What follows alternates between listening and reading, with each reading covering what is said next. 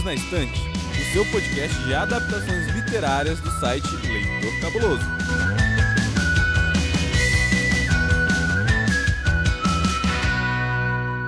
Olá, ouvinte, que saudade de você! Começa mais um episódio do Perdidos na Estante. Eu sou Domenica Mendes. E eu sou o Thiago Augusto. Ti, a gente tá aqui, ó, Perdidos na Estante, pra falar sobre o filme Perdida. É, parece zoeiro, mas é sério. Estamos perdidos para falar de perdida, não é mesmo? Ai, amigo, eu tô porque assim, já vou iniciar também contando um monte de coisa. Eu li o livro da Karina Risse. Eu e você assistimos esse filme no cinema e agora quem estiver ouvindo que não assistiu vai ter que esperar um tempinho para sair na Star Plus, mas muito em breve deve estar saindo. Mas eu fui pro cinema e fiquei assim, perdida, porque eu não lembro quase nada do livro e é sobre isso e tá tudo bem. A gente não sabe seguir hype, né, amiga? Assim, nem teve hype desse filme, que eu achei uma tristeza enorme, porque é um livro nacional que foi muito bem vendido. Karina Risse arrasou na coleção, é, sei lá, Perdida, Encontrada, Dominada, Voada e etc. Tô brincando, gente. Não são esses os nomes, né, dos livros, mas enfim, virou uma série de livros que Seis vendeu livros? muito bem. Pô, e seis livros é livro pra caramba. Com certeza, né? E a história rende. E ela ainda tá pensando em escrever mais, pelo que eu soube. Então, maravilhosa, faça isso. Vamos apoiar a literatura nacional. E aí a gente tem um filme nacional que é uma adaptação literária e eu quase não ouvi falar nada sobre isso. E eu pensei muito que talvez tenha sido porque é um filme feito por um canal originalmente de streaming, né? Que é a Star Plus, que para quem não sabe, é a casinha lá dos Simpsons, do This Is Us, do Grey's Anatomy, né? Enfim, a antiga FX, que agora é Star Plus, e que você pode fazer aí assinatura para assistir no conforto de sua casa. Então, em breve deve estar chegando perdida no streaming, mas eu e Thiaguinho fomos lá, ó. No cinema com pipoquinha e tudo mais, né, Tia? Mas me conta aqui uma coisinha. A gente vai ter beijo nesse episódio? Hum, tem que ter beijo, né? Porque a gente gosta de beijar. Então, Thiago, pode começar você mandando lambeijos.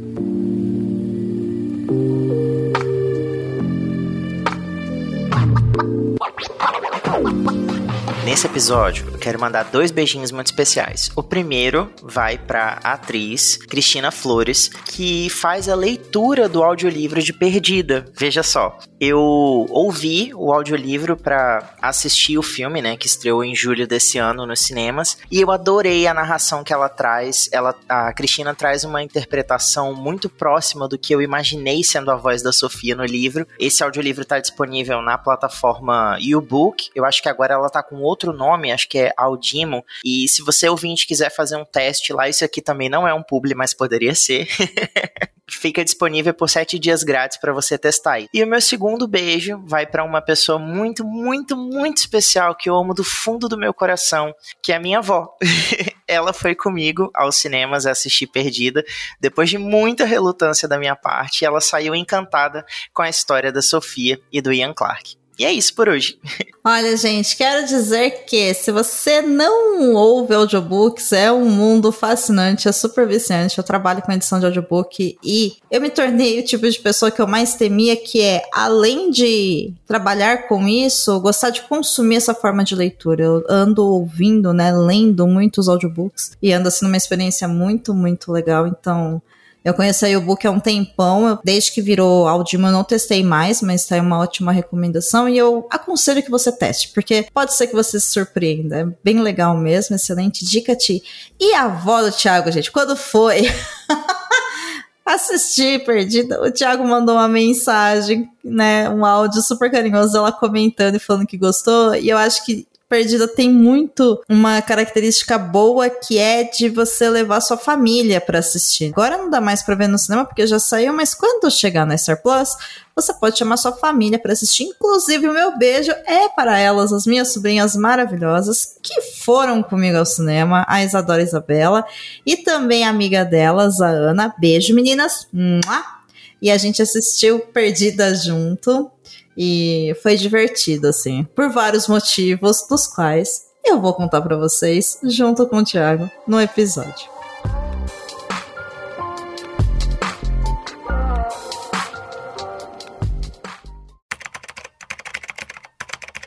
Baseado no romance homônimo da brasileira Carina Risse, Perdida conta a história de Sofia, uma jovem do século XXI que trabalha como assistente numa editora de livros. Depois de passar um perrengue no trabalho que acabou custando seu celular, Sofia acaba embarcando em uma corrida de táxi com uma motorista pra lá de esquisita. O que ela não esperava é que, de alguma forma, essa corrida também a levaria em uma viagem no tempo. De repente, Sofia se vê transportada para o século XIX, diretamente para os braços do jovem Ian Clark. Completamente perdida em outra época, Sofia precisará reencontrar não apenas seu caminho para casa, mas também para si mesma.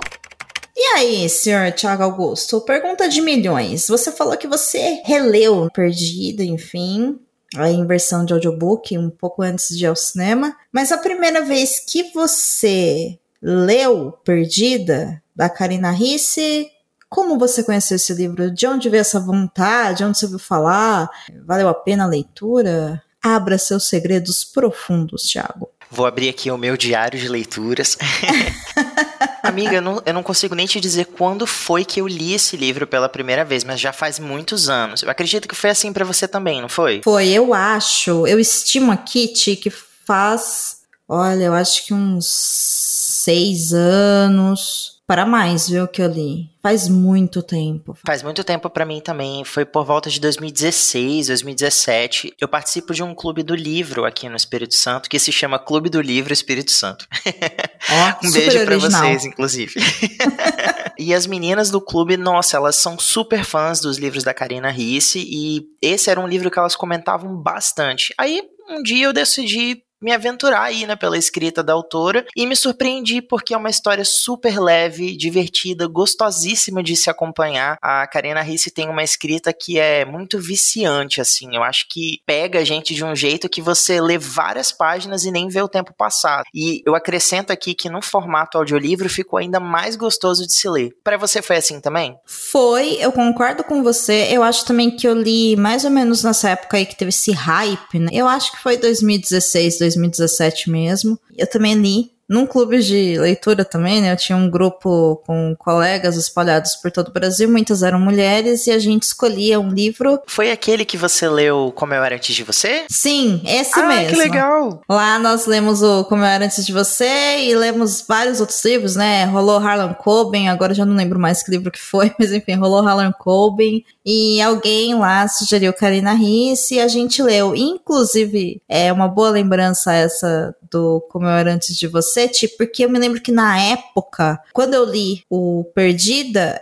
eu lembro que vem um sentimento de fluidez textual muito parecido com Jojo Moyes, sabe? Que são esses livros bem fluidos, bem tranquilos de ler, bem gostosinhos. Eu gosto mais de Como Eu Era Antes de Você, da trilogia Como Eu Era Antes de Você, do que Perdida. Mas aí eu acredito que seja uma identificação pelo tema, pelo tempo que a história se passa, porque é, essa trilogia da Jojo Moyes, ela se passa no século 20 barra 21 aí, né? Acho que 21 mesmo mesmo. Agora, o Perdido ele tem já uma característica de viagem no tempo e pro passado, né? Bares, Jane Austen, blá, blá, blá, e é uma parada que eu não curto muito, né? Isso me tirou um pouco assim da magia de ler aquele livro, mas eu gostei muito de ler, sabe? Eu lembro que eu saí de lá falando: olha, é um bom livro, gostei e fiquei assim muito surpresa. Não cheguei a ler os outros livros da Karina, né? Como O Mundo da Luna. No Mundo da Luna, gente, desculpa aí o erro. Karina, me perdoe. Não saia do Perdidos na Estante. No Mundo da Luna vocês encontram, pelo que está constando aqui no Google, na HBO Max. Mas eu gostei, assim, do livro, tio. Eu lembro que foi bem divertido. Mas, como fazia muito tempo, quando eu vi o trailer e tal,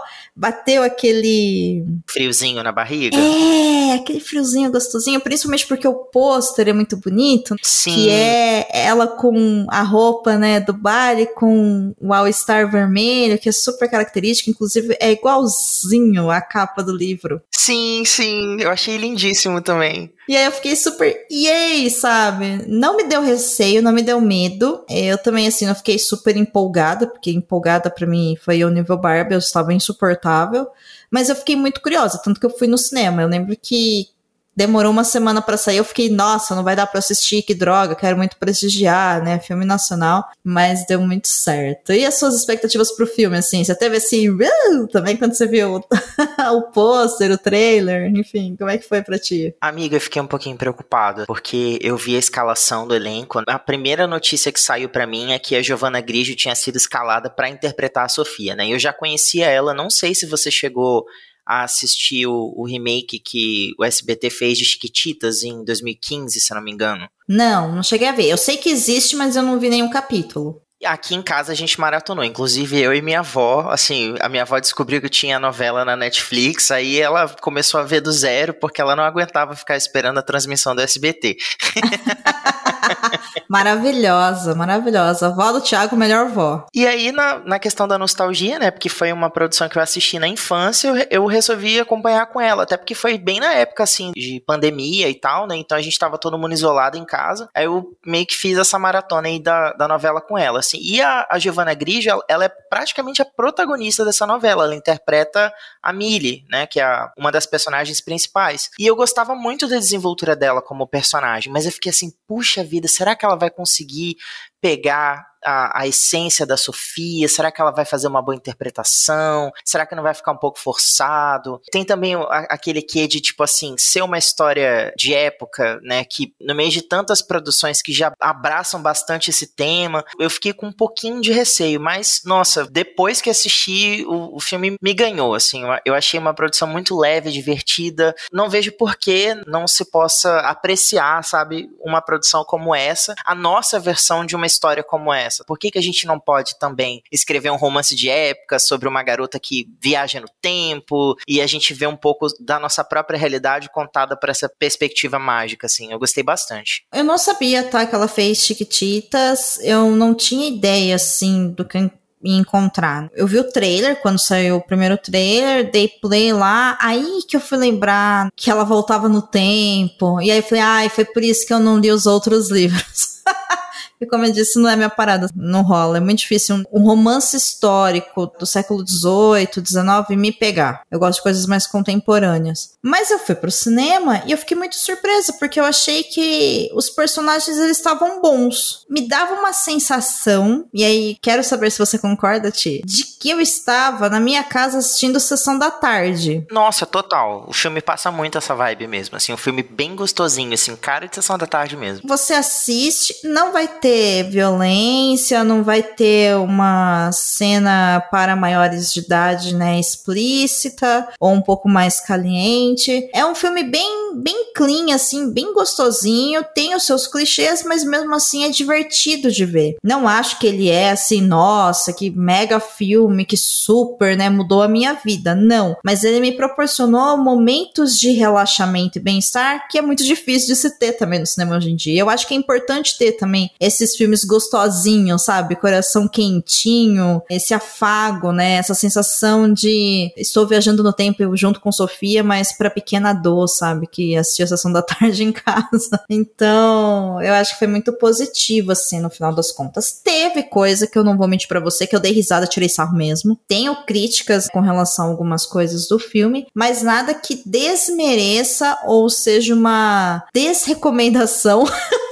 um desaconselhamento das pessoas assistirem. Pelo contrário, eu acho que é, merece sim ser assistido, inclusive para ver se novas obras vão ser adaptadas, porque quanto mais a gente fizer, melhor vai ficando. E tudo depende realmente desse abraço que o público brasileiro vai dar a essa produção, até para motivar uma sequência ou mesmo histórias dentro do mesmo universo, outras adaptações da Karina Risse. Eu acho que ela foi muito, muito feliz aqui nessa produção, porque eu acho que é o grande sonho de qualquer escritor, né? Vamos colocar assim. Não sei, eu não sou escritor, mas se eu fosse, eu acho que seria a realização de um sonho para mim. Ver o seu livro ganhar sucesso com o público, você logo de cara conquistar uma audiência para ela não foi fácil para Karina Risse, eu quero dizer, porque o livro dela logo de cara, ele é um monte de coisa misturada. Ele é um romance contemporâneo, ele é um romance de época, ele tem um quê de fantasia, ele tem um quê de contos de fadas, ele é muita coisa misturada num livro só. Então, encontrar o público alvo dele talvez não tenha sido uma coisa muito motivadora para as editoras lá atrás, quando ela resolveu fazer a publicação. E hoje a gente está aqui vendo essa mesma história sendo adaptada para as telas do cinema. Então, eu acho que deve ser incrível. E a própria Karina participou ativamente tanto do roteiro quanto das decisões de produção. Eu vi entrevistas com ela e o elenco e ela falou que a todo momento assim ela só conseguia se sentir emocionada porque ela via fotos do, do elenco nos bastidores e mesmo que ela não tivesse sempre presente, só de olhar a foto ela já sabia exatamente qual cena eles estavam filmando, porque é como se eles tivessem saído de dentro da cabeça dela e se tornado pessoas reais ali na frente dela, sabe? Eu acho que isso deve ter sido uma coisa mágica para Karina, assim, eu, eu fico assim arrepiado só de imaginar imaginar. Ah, e é muito bonito, né? Quem nunca viu nenhum vídeo da, da Karina, gente, ela é de uma doçura, de uma gentileza, né? Ela passa uma vibe gostosa. E aí saber que ela participou ativamente, que ela ficou emocionada de acompanhar né, a produção e a gravação do filme, poxa, é de encantar qualquer um mesmo.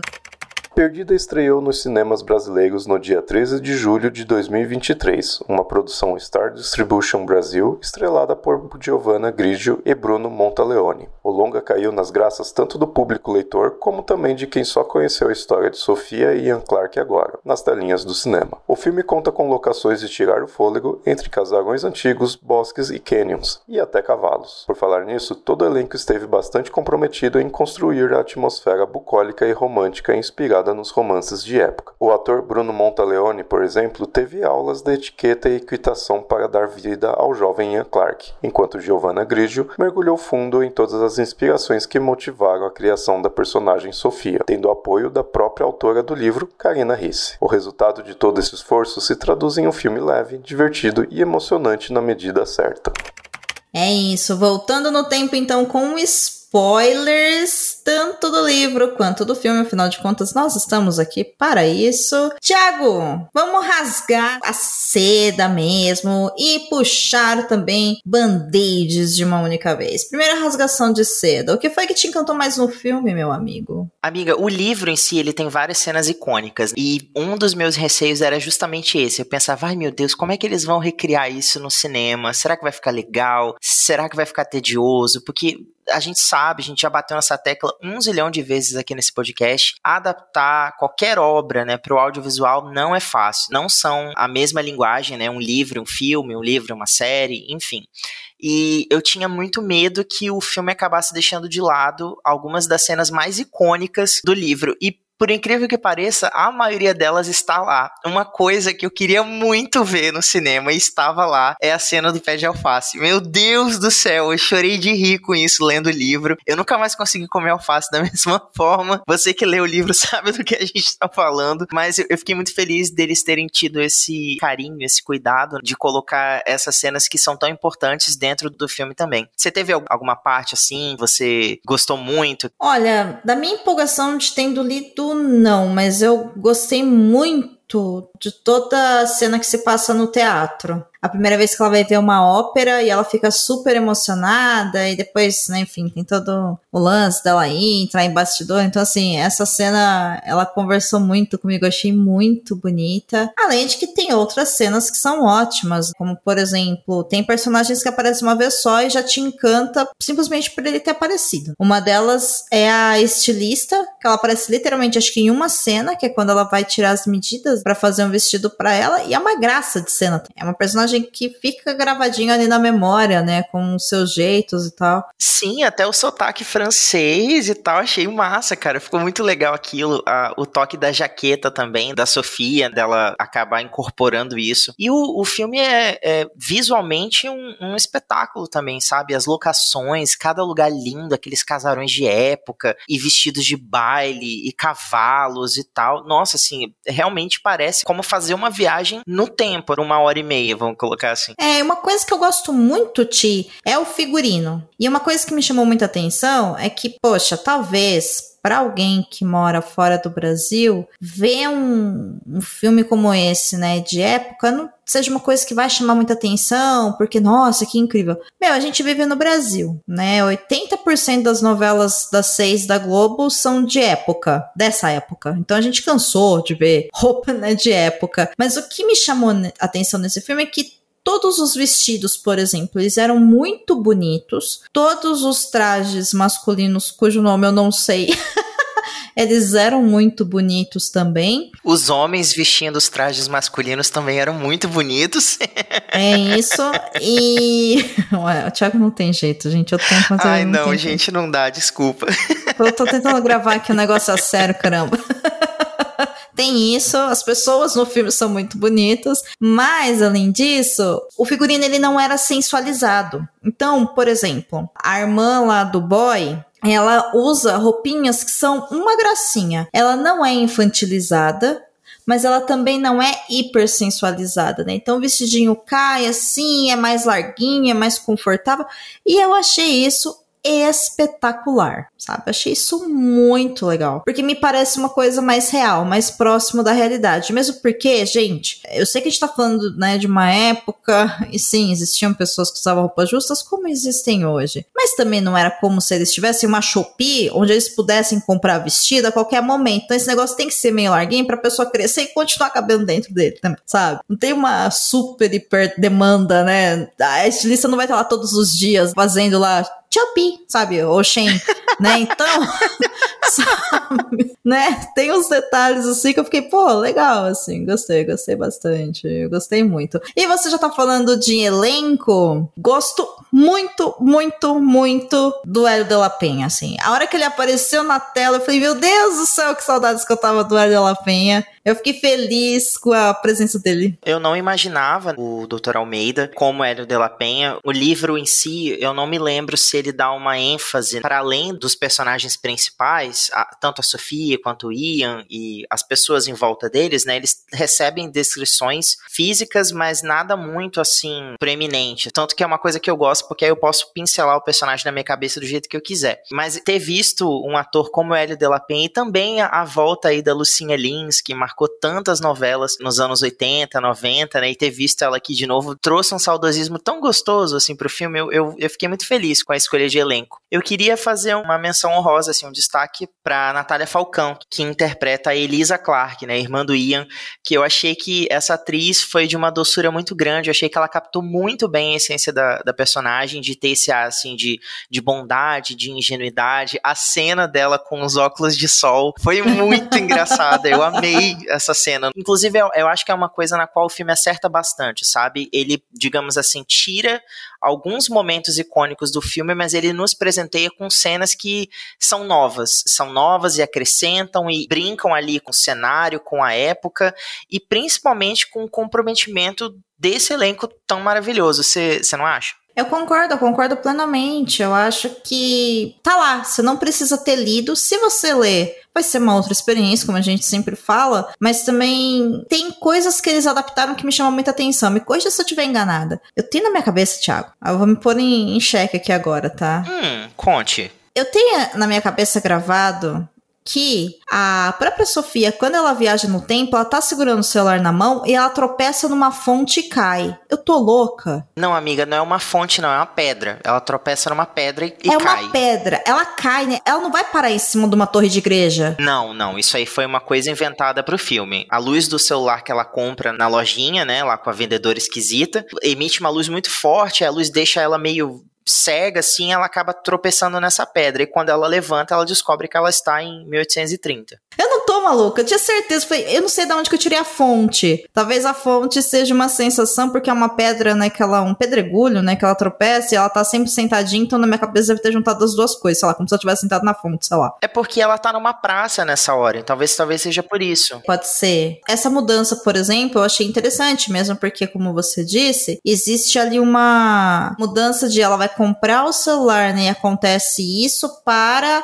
a fada madrinha que dá para ela o celular que estava no Uber né? Então tem algumas adaptações, inclusive essas adaptações de ela chamar um Uber, enfim, que, meu, não existia Uber quando o livro foi lançado. O filme abraçou muito mais essa questão da tecnologia, da inventividade, que é justamente a reflexão que o próprio filme propõe também, né? Tem um personagem da editora que fala isso: "Ah, você acha que nessa era Tinder, nessa era 50 tons de cinza, uma história de época como Orgulho e Preconceito vai encantar as pessoas pessoas, sabe? Realmente um livro como esse ainda vai vender, as pessoas ainda se interessam por esse amor clichê, e o filme propõe justamente isso, como existe ainda beleza nas coisas mais simples. Ou, né, é simplesmente um recado aí do, dos roteiristas, a lá Matrix 4, falando: olha, vocês acham? Tá aqui, eu tô fazendo, tá bom? É isso que vocês queriam? Tá aqui. Agora, eu tenho uma crítica com relação ao filme. Diga, vamos ver se é a mesma que a minha, vai lá. Que eu fiquei meio na dúvida, assim, se era necessário ou não. Eu fico muito dividida com relação a essa crítica. Uma que, por exemplo, eu acho, como eu disse, incrível a participação do Hélio de la Penha como um personagem importante, como um médico. Para quem não sabe, que é ouvinte novo aí do Perdidos na Estante, novo tô dizendo de idade mesmo, Hélio de la Penha é um ator negro, de pele escura, retinto. Que, que rola? A gente volta para uma época do Brasil, no Brasil, onde existia escravidão. Então a gente tem esse homem negro fazendo um papel de médico. Show de bola mostrar ele como médico. Não acho que a gente deva ter mais uma história de época onde se mostra escravidão e nananã, tá? Beleza. Entendi é, que isso foi tirado do filme porque a gente não precisa mais ver isso. Por outro lado, eu fico pensando, nem tá? Ok. Fico meio dividida. Agora, o que para mim não desceu muito é por que, que o Hélio de la Penha é o único personagem negro que tem nesse filme? Tô falando de um homem, no caso, né? Me expressei mal. Tem a Valentina, que é a, a, neta da Lucinha Lins, né? Assim como o próprio avô também, né? Enfim, ele não é um homem branco, mas. Entende?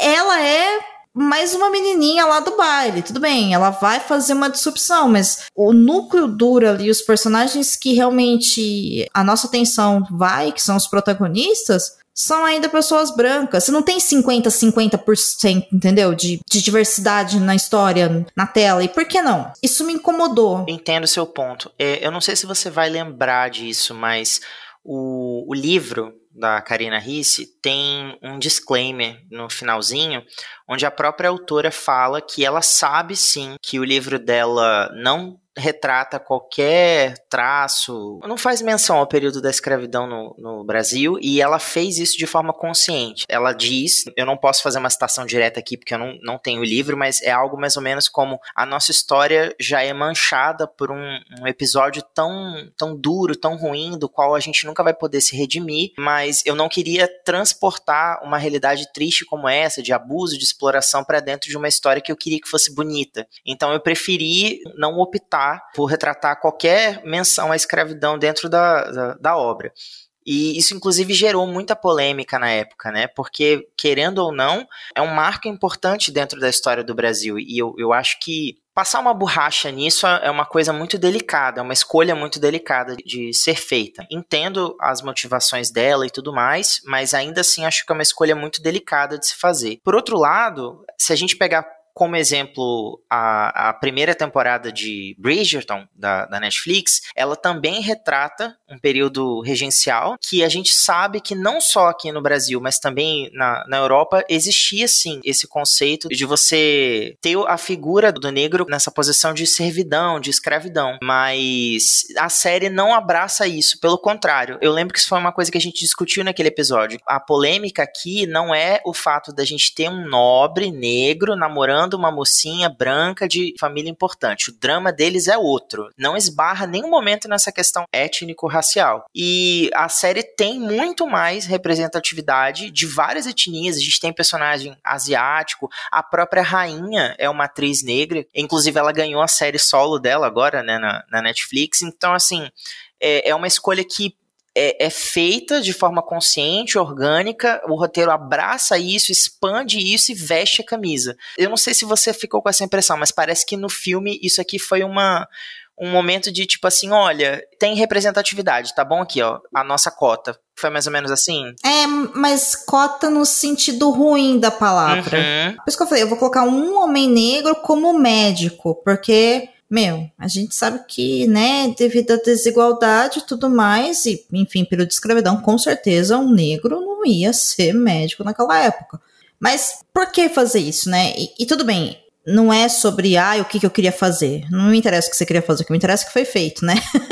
então, já que houve esse cuidado da, da Karina Risse de colocar esse disclaimer, né, no livro, por que também não colocar no filme? Não sei como é que eles poderiam colocar isso, mas deixando claro, essa é uma obra ficcional, de fantasia, de uma realidade paralela, porque, gente, existe magia. Magia não existia. No Brasil ainda não existe, sabe? Não existe em lugar nenhum. Magia é ficcional. Infelizmente. Tá?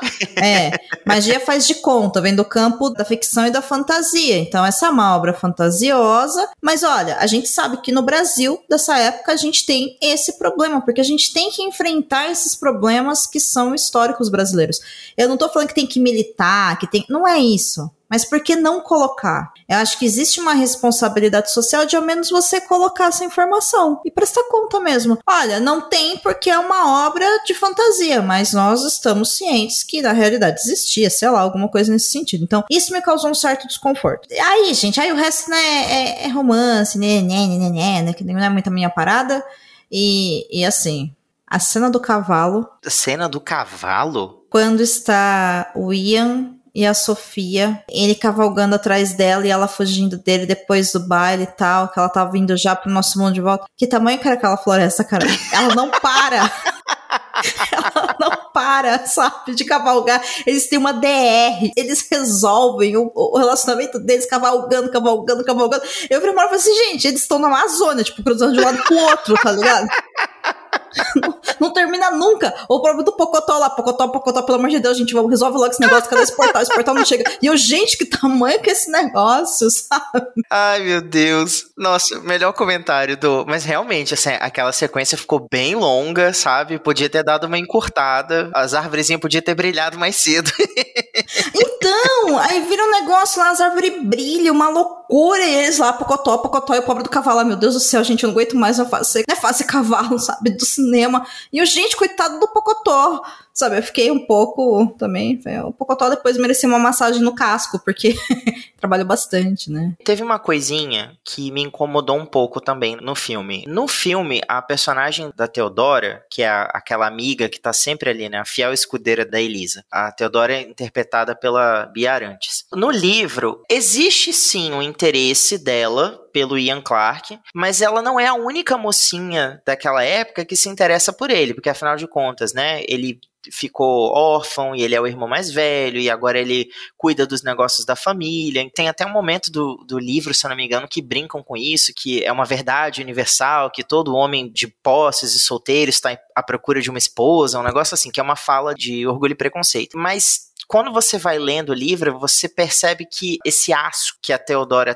sente pela Sofia é mais tipo assim: olha, eu conheço essa família, eu me importo muito com eles. Como eu não sei quem você é, de onde você vem, eu não confio nas tuas intenções, eu fico com o pé atrás com você. Eu quero que você saiba que se você fizer qualquer coisa para magoar esses dois, você vai ter que lidar comigo. E aí, passado esse conflito, logo que Teodoro e Sofia vão se conhecendo, elas até se tornam colegas, assim, sabe? A convivência vai ficando mais pacífica. E Pra frente, no, nos outros livros da série, a Teodora ela se torna uma personagem muito importante. Ela tem a própria história dela a ser contada pela Karina. E ela é muito mais do que só essa amiga que foi rejeitada pelo protagonista da série e agora tá sobrando no baile. Eu fiquei um pouquinho cansado para um filme que, né, fez tantas escolhas inventivas que tornaram ele mais atual, bater nessa tecla do ter a menina, que é a vilã, porque ela gosta do carinha principal, e aí o carinha principal se interessa por outra.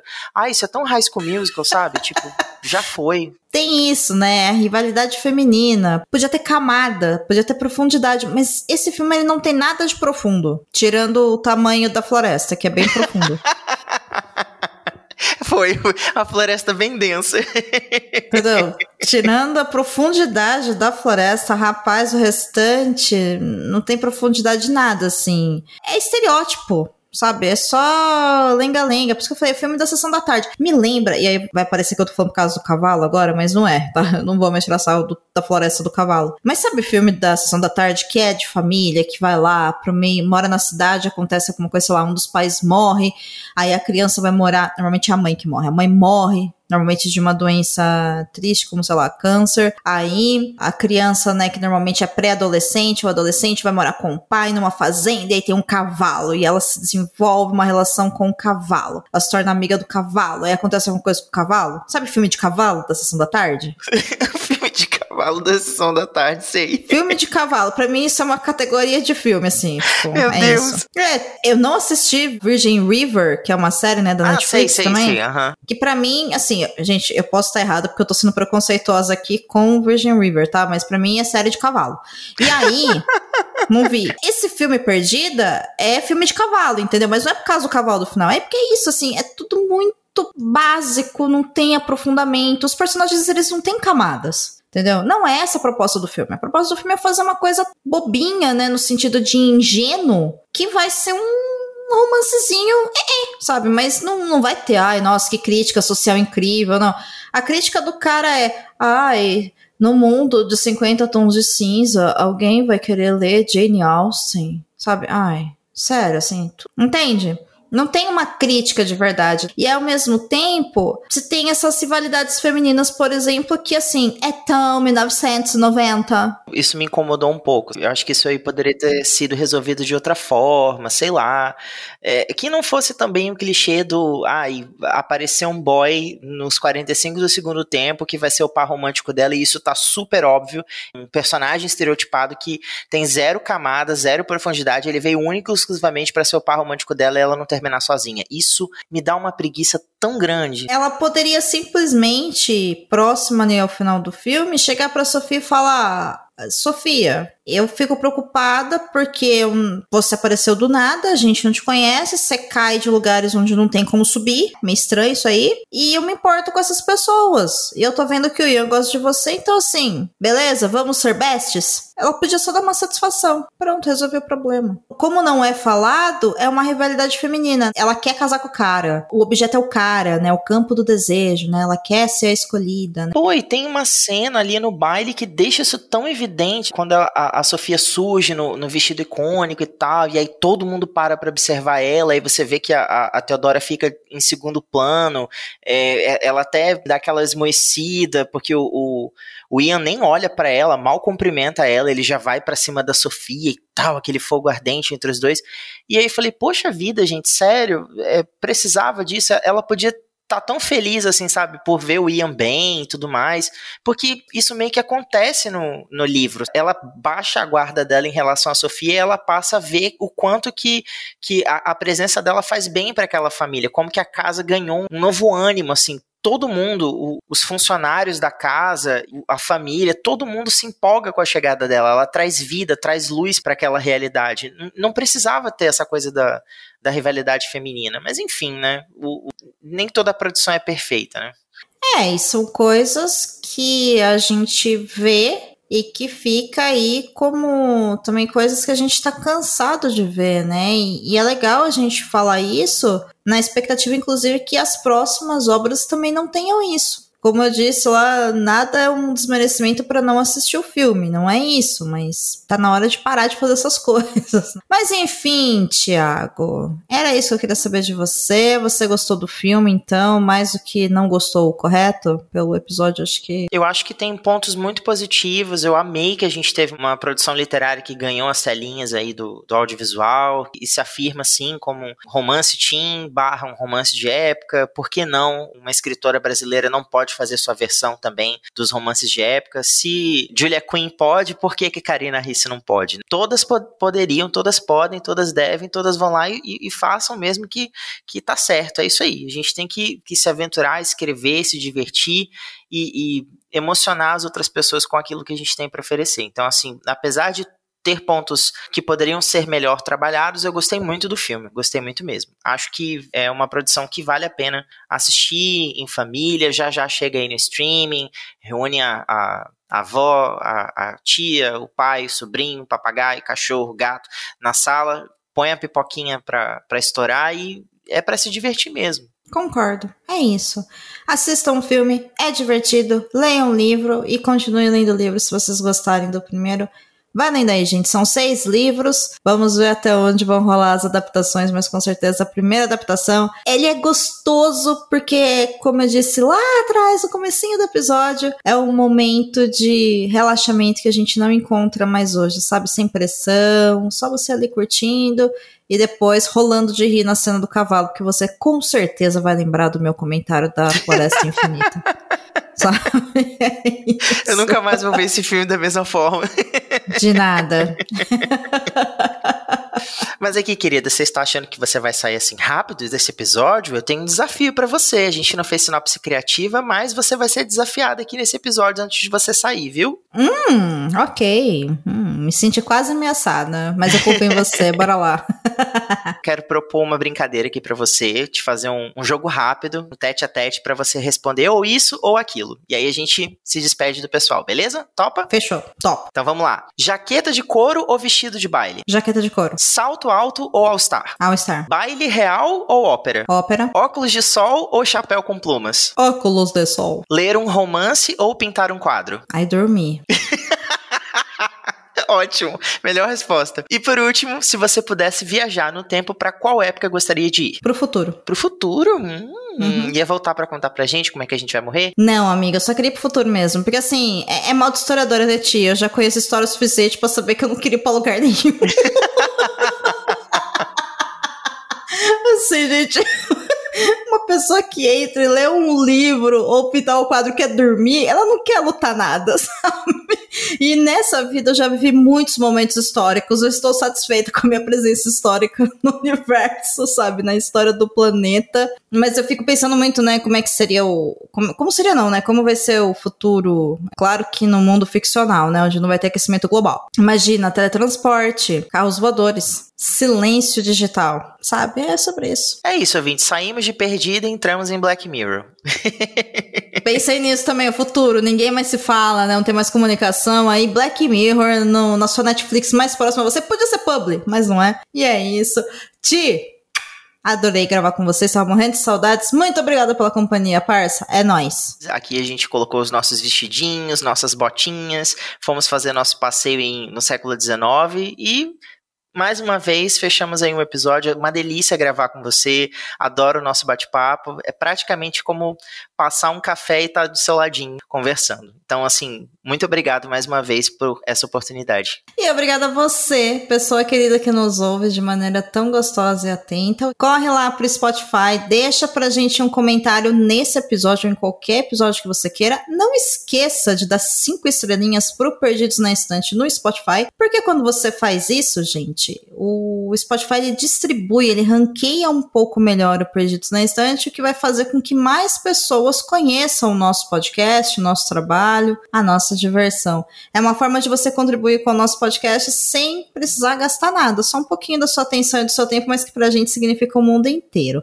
E claro, que no site do Leitor Cabuloso você também encontra um espaço para comentar. Então eu vou aproveitar aqui e mandar um beijo, assim, ó, de última hora, um super beijo, um super abraço pro Leandro, que deixou comentários lá no site, pra filha dele, que é uma graça que eu sei que ouve aqui o Perdidos, e também pra nossa amiga Luna Fabris, que ouviu alguns episódios, como o episódio da Barbie, super curtiu. Então, assim, ó, é sobre isso. Quando vocês ouvem Perdidos na Estante, significa um mundo pra gente quando vocês falam, porque a gente sabe que vocês ouviram. Então, comentem e já falei alguns episódios atrás, vou relembrar, eu não sei se o Thiago sabe. Thiago, você sabia que o Perdidos na Estante agora está também na Amazon Music? É mesmo? Olha só, Jeff Bezos patrocina nós. Seria ótimo, né? Mas como ele não liga pra gente, se você falar, Alexa, toca aí o Perdidos na Estante, ela vai tocar o Perdidos na Estante na Alexa mais próxima de você. Então, para quem utiliza a Amazon Music para ouvir podcasts, você também encontra agora o Perdidos na Estante com todos os episódios por lá e vale muito a pena. É isso. Agora o sucesso vem. No mais, gente, ó, boa semana até o próximo episódio. Bora, Ti! Bora lá, amiga. Beijo, galera. Boas leituras. Contribua para novos episódios do Perdidos na Estante em catarse.me barra leitor underline cabuloso ou no PicPay. Se você é das redes sociais, nos encontre em twitter.com.br perdidosestante e instagram.com.br perdidosnaestantepod. Você acaba de ouvir o podcast Perdidos na Estante. A apresentação é de Domênica Mendes e Tiago Augusto. A pauta é de Tiago Augusto. A produção é de Domênica Mendes. O assistente e a edição é de Leonardo Tremesquim. Esse episódio é um oferecimento de Airechu, Aline Bergamo, Alan Felipe Fenelon, Amaury Silva, Caio Amaro, Camila Vieira, Carol Vidal, Carolina Soares Mendes, Clécio Alexandre Duran, Daiane Silva Souza, Guilherme de Biasi, Igor Bajo, Janaína Fontes Vieira, Lucas Domingos, Lubento, Luiz Henrique Soares, Marina Jardim, Marina Kondratovic, Moacir de Souza Filho, Nilda Ricardo Brunoro. E se você quer também apoiar o nosso trabalho, acesse lá as nossas redes sociais para saber como nos apoiar a partir de 5 reais por mês ou 10 reais por mês, eu já não lembro. Enfim, nos pague um café aí que a gente volta com mais episódios logo logo. Até a próxima. Que fôlego foi esse? Nossa, parecia a cena do cavalo. Achei que não fosse acabar nunca mais. Vai cagar, Thiago. Palhaçada. Você tá aqui dando carinho, a pessoa te fala uma coisa dessa.